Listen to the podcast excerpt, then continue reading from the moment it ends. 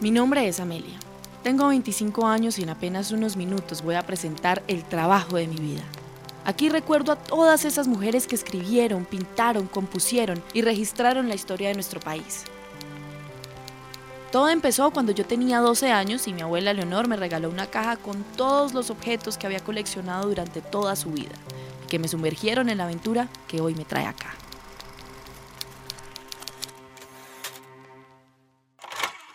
Fonografías en blanco y negro.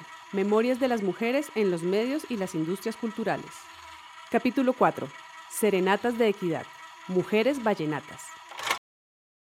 Por fin había llegado el día y comenzaba otra etapa en Valledupar, nuestro nuevo hogar.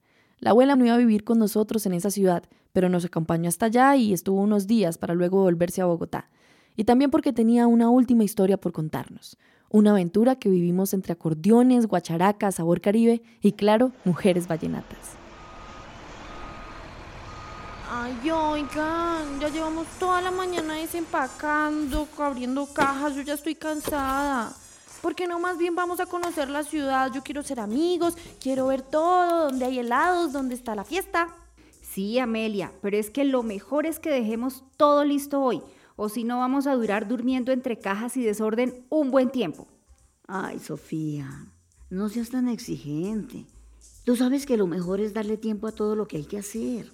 Además, ustedes están en una nueva ciudad y no han ni siquiera salido de la casa. Creo que se merecen un poco de tiempo libre por la ciudad. Además, ¿sabes hace cuánto tiempo no vengo a Valledupar? Décadas, mija. Así que yo estoy que me muero también por salir a recorrer las calles que hace años que no visito. Vamos por aire fresco.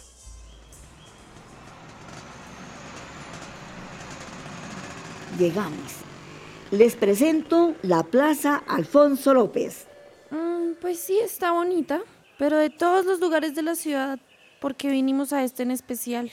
Pues porque acá no hace tanto sol y venden helados. Además, es el centro de la ciudad. ¿Ves ese edificio blanco? Mire, ese que está allá. ¿Sí? Eh, ¿Sí? ¿Qué es? Ah, pues es la alcaldía de Valledupar. Además, estamos a unos metros del río Guatapurí. ¡Qué rico! Hace años que yo no voy a un río. ¿Vamos? No, tal vez sea mejor luego. A esta hora el calor es insoportable. Además, creo que les va a interesar más que nos quedemos acá. Ay, esta plaza me trae muchos recuerdos. Es muy especial para mí. Fue el primer lugar que su abuelo me mostró cuando me trajo a conocer Valledupar, su tierra. ¿El abuelo era de acá?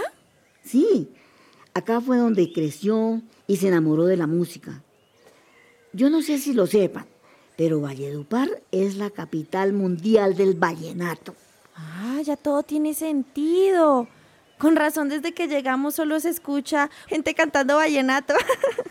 De hecho, justo esta plaza en la que estamos sentadas es uno de los lugares más importantes para esta cultura. Acá, a fines de abril y comienzos de mayo, se celebra el gran festival de la leyenda vallenata. ¿La leyenda vallenata? Ay, no. ¿E-, ¿Eso es como el cuento de la patasola? No, es el evento más reconocido de este tipo de música. Una celebración que nació con la intención de conservar y mostrar toda la cultura vallenata. Una cultura que es mucho más amplia de lo que ustedes se imaginan pues también hace parte de ella la piqueria, que es el baile tradicional, y las tradiciones orales como los cuentos, leyendas, los mitos y la poesía campesina. Entonces la cultura vallenata no es solo música y gente cantando así. No, para nada. Y además es muy amplia, pues incluye gran parte de la Guajira, el Cesar y el Magdalena. Y el festival, ay, ni les cuento, es maravilloso. Son cinco días de desfiles, riñas de gallo, espectáculos folclóricos y muchísima parranda. Sin embargo, lo principal y lo que se lleva toda la atención son los concursos. El festival premia cada año a los reyes y reinas en distintas categorías como juvenil, profesional o mejor canción inédita. Y además, cada 10 años, aunque ahora es cada 5, se corona al rey de reyes que es el mayor reconocimiento que puede llegar a recibir un artista vallenato. Abue, ¿cómo sabes tanto de todo? El tiempo que pasé junto a tu abuelo aprendí cosas nuevas todos los días sobre esta cultura. De hecho, hoy no venimos acá por casualidad. Vengan, bien, vamos a esa heladería de la esquina. Es la más tradicional de esta zona. Ha estado acá por años. Veníamos con tu abuelo cuando éramos jóvenes. Él pedía una cerveza y yo un helado. ¡Wow! ¡Qué bonita historia! Además, solo allá puedo hacer una cosa la verdadera razón por la que vinimos acá. Voy a hablar con el señor que atiende para que nos deje poner algo que cogí mmm, prestado, ¿no? De la caja de recuerdos que te regalé. Desde que estuvimos en Bogotá, sabía que ahora que vamos a estar separadas, tenía que buscar una forma de cerrar toda esta aventura que comenzó cuando te regalé mi caja de recuerdos. ¡Ey, ey, ey, ey! ey! ¿Quién te dio permiso de sacar cosas de mi caja? Ah, no, pues eh, solo tomé una cosa. Este disco de acá, que me va a servir para contarles algunas cosas que tu abuelo me enseñó sobre mujeres que marcaron la historia del vallenato.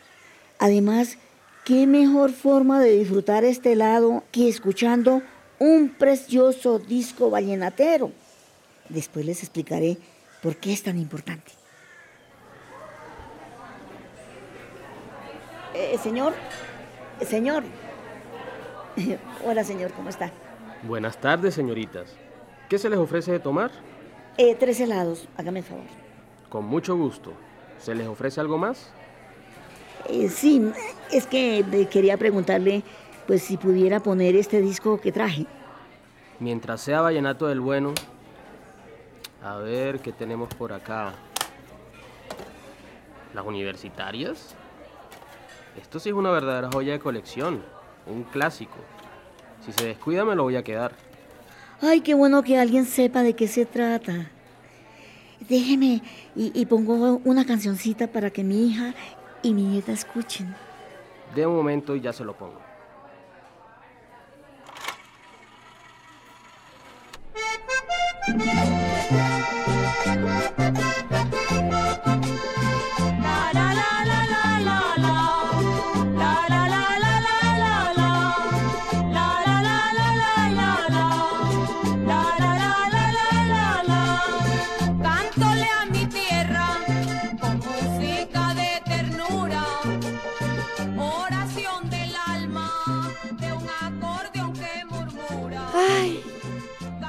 tan linda.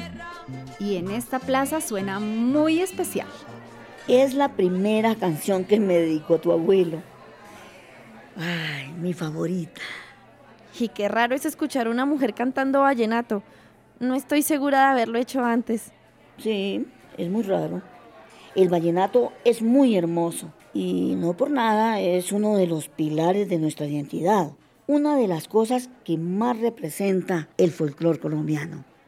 Tristemente, una cosa muy fea es que es un género tradicionalmente machista. ¿Cómo así, Abue? ¿Por qué dices eso?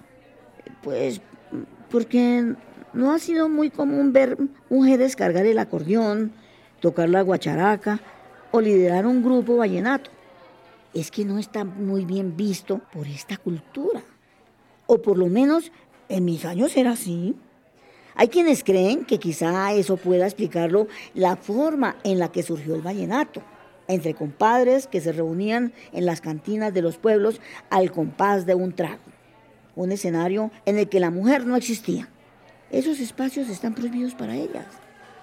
Otros dicen que la explicación a eso es más mm, sencilla pues se debe a que la mujer no tiene la misma resistencia física de un hombre para poder tocar un acordeón sin cansarse.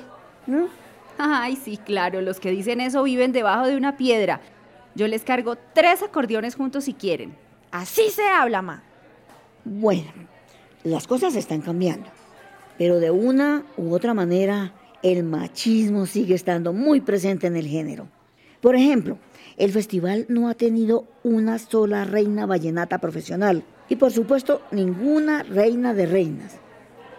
Ah, pero tranquilas, nosotras nos hemos salido con la nuestra. Ay, tampoco crean que las mujeres vallenatas se han dejado apartar sin dejar una huella enorme en esta cultura. Como todas las otras mujeres que hemos visto en la prensa, el cine y las artes. Mm, así es. Y para que me crean y no se desmotiven, les cuento que el Festival de la Leyenda fue fundado por una mujer. ¿En serio? Claro. Las mujeres estamos en todo y la historia es muy interesante. Corría el año 1968, por allá en el gobierno de Yera Restrepo. Mientras el mundo se estremecía con la guerra de Vietnam y el movimiento estudiantil francés, aquí, en Valledupar, la vida era a otro ritmo. Y apenas nacía el Festival de la Leyenda Vallenata.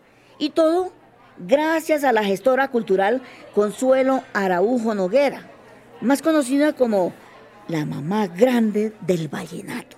La mamá grande del vallenato. Suena hermoso, ¿no? Perdón, meto la cucharada. Mejor dicho, la historia es así. La doctora Consuelo quería crear una gran leyenda del folclore vallenato, donde los artistas pudieran tener una vitrina para mostrar su talento y preservar el género.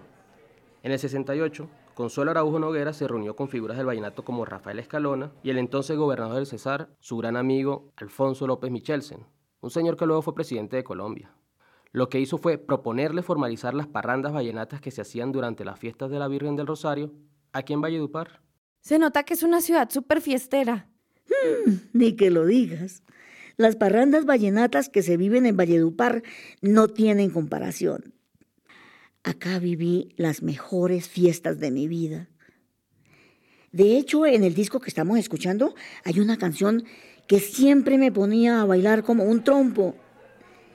Se llama Amor y Penas. A ver, a ver, yo quiero escucharla y comprobar si todavía tienes el sabor. Ay, no me retes. Estoy segura que no podría seguirme el paso. Pues vamos a bailar.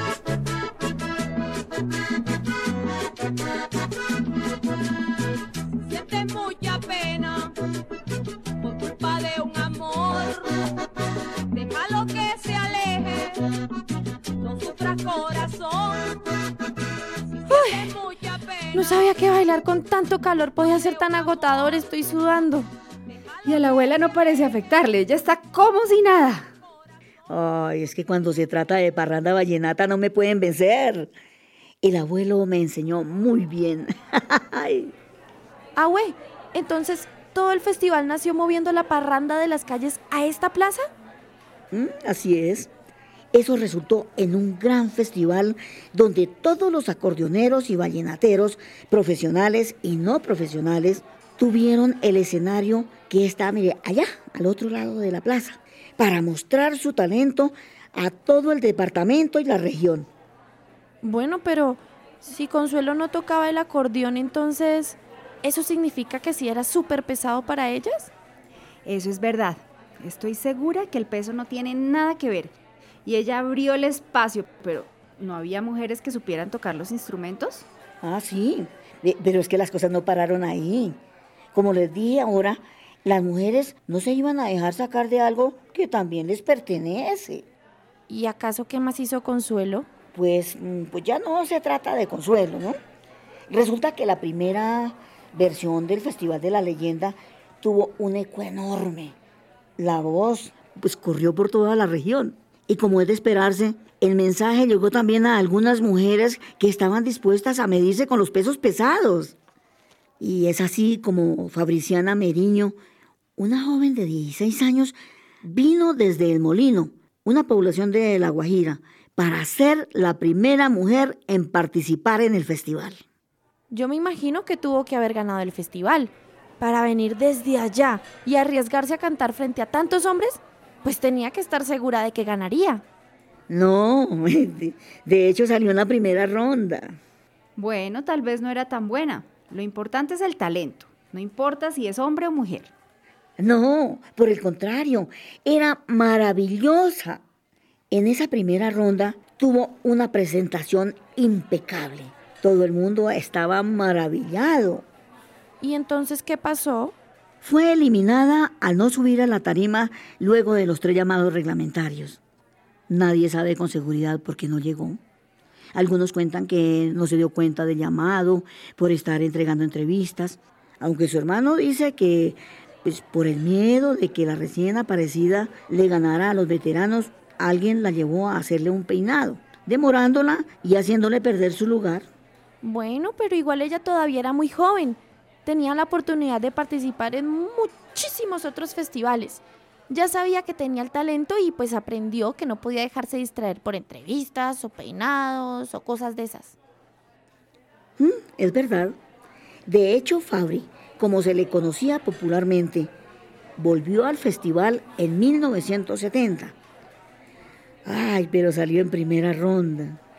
Lamentablemente, ya nunca tuvo la oportunidad de presentarse, pues en 1971 falleció en un accidente de tránsito. Lo más triste de todo esto es que Fabri no pudo dejar alguna grabación de su trabajo. Lo único que quedó registrado fueron los coros que hizo en el conjunto de Aníbal Velázquez. ¿Nada de ella quedó grabado? Entonces el disco que estamos escuchando de quién es? No, o por lo menos nada propio. Y ya que preguntas, lo que hemos escuchado y bailado es el grupo Las Universitarias. De hecho, ese disco es el resultado de otra cosa fantástica que sucedió en esa primera edición del festival. ¿Qué fue lo que sucedió, Abue? Pues resulta que cuando se anunciaron las convocatorias para la primera edición del festival, Fabri no fue la única mujer en enterarse y querer participar. En el departamento del Magdalena, una estudiante del colegio La Presentación llamada Rita Fernández también se enteró del evento y se puso manos a la obra. Rita se reunió con algunas compañeras para ensayar unos vallenatos y sin importar que sus familias no estuvieran de acuerdo con eso, conformó el primer grupo vallenato femenino en la historia de Colombia. Ay, pero al fin qué? ¿Eran colegialas o universitarias? Yo sé que deben estar pensando que el nombre no tiene sentido si Rita eh, estaba apenas en el colegio. Pues se llamaban así porque a pesar de que la mayoría eran colegialas, dos de sus integrantes ya eran universitarias. Lo mejor de todo esto es que en este caso no era una mujer sola como Fabri, sino que eran seis. Elenita Parodi, Lucy Serrano, Carmen Mejía, Miriam Serrano, Betty Norman y claro, Rita Fernández. ¿Y cómo les fue en el concurso? ¿Ellas sí pudieron llegar a la segunda ronda? No, este caso fue diferente. Ellas no buscaban competir en el festival, sino solamente participar. Luego de algunas diligencias, la organización del festival les dio el visto bueno y la gobernación del Magdalena les colaboró enviándolas como las representantes del departamento. ¡Genial! Y a la gente me imagino que les gustó. Todo el mundo estuvo fascinado. Ese día la presentación fue apoteósica. La misma Rita dice que aquel día firmaron autógrafos hasta en los troncos de los árboles. En un inicio a todo el mundo le sorprendió. Era impensable que seis mujeres hicieran parte de este festival, pero en el escenario la música fluyó y ganándose el respeto a punta de acordeón y buen vallenato, el público dejó de fijarse en que eran mujeres y se pusieron a bailar. Ay, fue tan sorprendente que lograron que un sello musical las buscara para grabar un disco. Y en un año hicieron 28 viajes que la llevaron a países como Panamá, México, Venezuela y Estados Unidos. Me imagino que es ese. Ahora sí, ese es el disco que estamos escuchando. Así es. Es un bellísimo disco con 12 canciones maravillosas. Yo, yo quiero escuchar otra canción, porfa, porfa. Además, ya me siento lista para otra ronda de baile. No creas que me voy a dejar ganar por una viejita como tú. Está bien.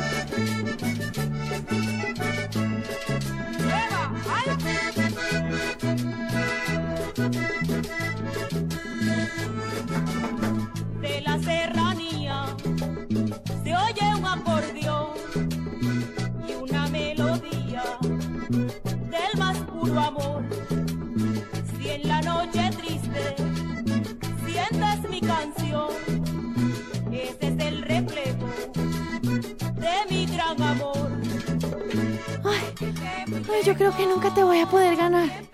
Practicaré súper duro para que cuando las universitarias se presenten en Valledupar ya pueda bailar más de una canción sin morirme del calor.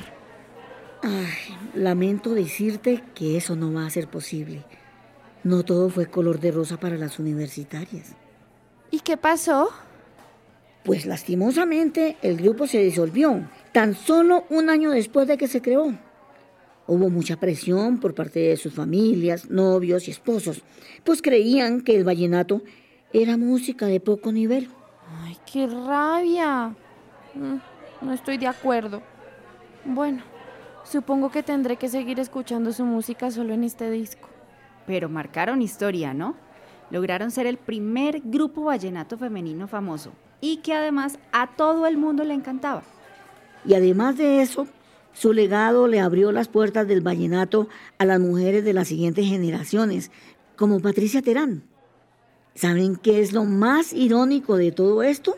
Que a pesar de que los novios fueron la razón de que el grupo se separara, una de sus canciones más populares es una hermosa canción de amor dedicada a las parejas de las universitarias. Se llama Los novios.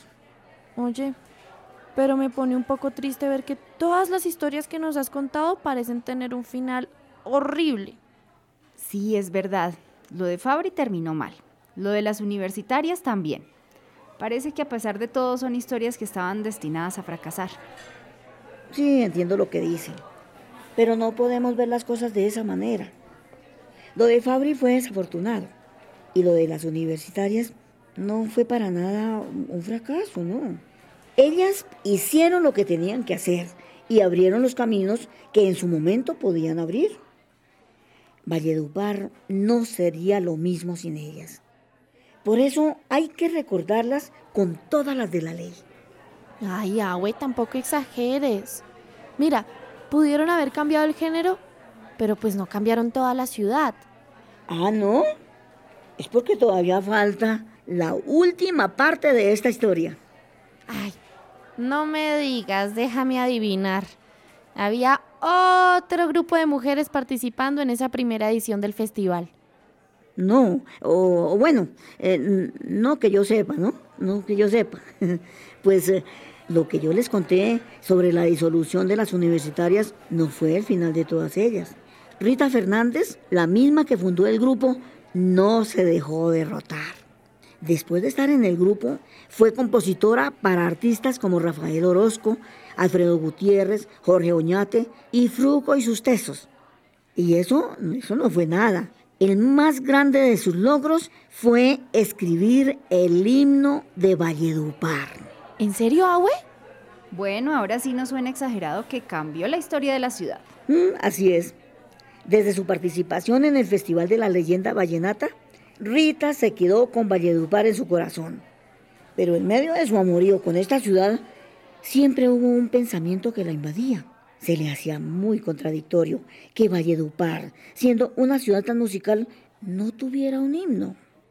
Y poco a poco fue escribiendo lo que ella esperaba se convirtiera en la canción de la ciudad, hasta que en 1984 la Cámara de Comercio realizó una convocatoria para elegir el himno de Valledupar. Y me imagino que Rita ganó. Ay, pues claro. Y así selló su ingreso a las grandes ligas del vallenato. ¡Ah, güey! Eso es maravilloso. Mira, no llevamos ni un día en esta ciudad y ya me sorprende toda la historia que guarda. Me sentiré muy orgullosa cantando el himno en el colegio. ¿Quieres que te lo enseñe? Sí, sí, sí, sí, por favor. A ver, el himno dice así. Maternal, centenaria y bravía, luchadora en mestiza batalla, guardan leyendas los acordeones del Valle del Cacique un par. En sus Ay, qué bonito himno. Espero aprendérmelo completico pronto. Y espero que lo cantes siempre con orgullo, pues guarda la historia de mujeres que se cansaron de ser las musas de inspiración y querían hacer música.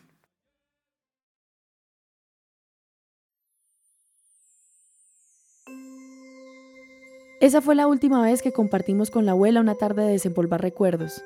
En el calor de Valledupar y sentada en el que es tal vez el lugar más importante de toda la cultura vallenata, me di cuenta de una cosa. No hay acordeón que nos pese ni tampoco silencio que pueda opacar nuestro cantar.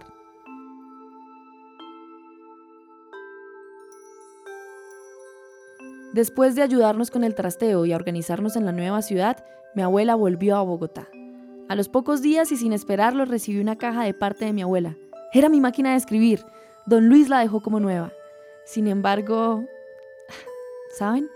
El detalle de la máquina fue hermoso, pero lo mejor de este paquete fue la carta que lo acompañaba. La carta dice, Querida Amelia, Don Luis hizo un maravilloso trabajo con la máquina, ¿no crees? Me hubiera, encantado, entregártela personalmente. Me emociona y me intriga mucho saber lo que podrás escribir con ella. Te darás cuenta que nuestra cultura guarda muchas cosas inequitativas e injustas para las mujeres y que nuestros nombres han sido borrados de muchos libros de historia.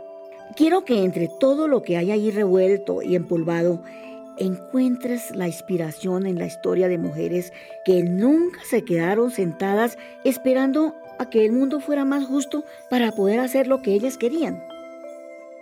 Las historias que guarda esa caja son de mujeres que como yo, y espero que como tú, estamos cansadas de quedarnos sentadas.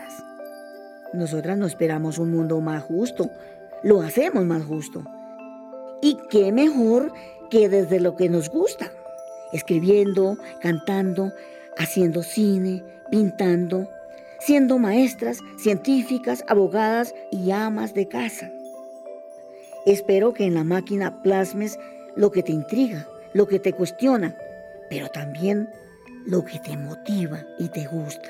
Y que siempre estén las mujeres que cambiaron tu vida. Te amo. Espero verte pronto. Con mucho amor, tu abuelita Leo.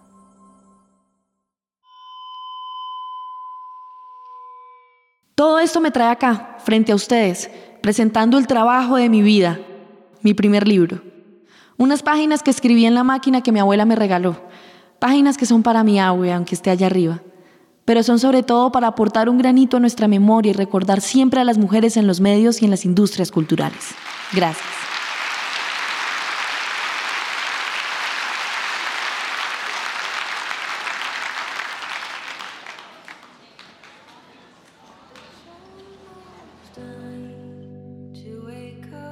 Esto es un podcast Crack Media. Erección de Santiago Castillo y Cristian Vitar. Supervisión de postproducción Julián Parada. Agradecimientos especiales a Rita Fernández y el grupo Las Universitarias por permitir el uso de su material en este producto. A la Universidad Jorge Tadeo Lozano y su programa de cine y televisión por el acompañamiento. Somos Crack, el sonido de la ruptura. Este proyecto fue desarrollado en el marco del Portafolio Distrital de Estímulos 2019.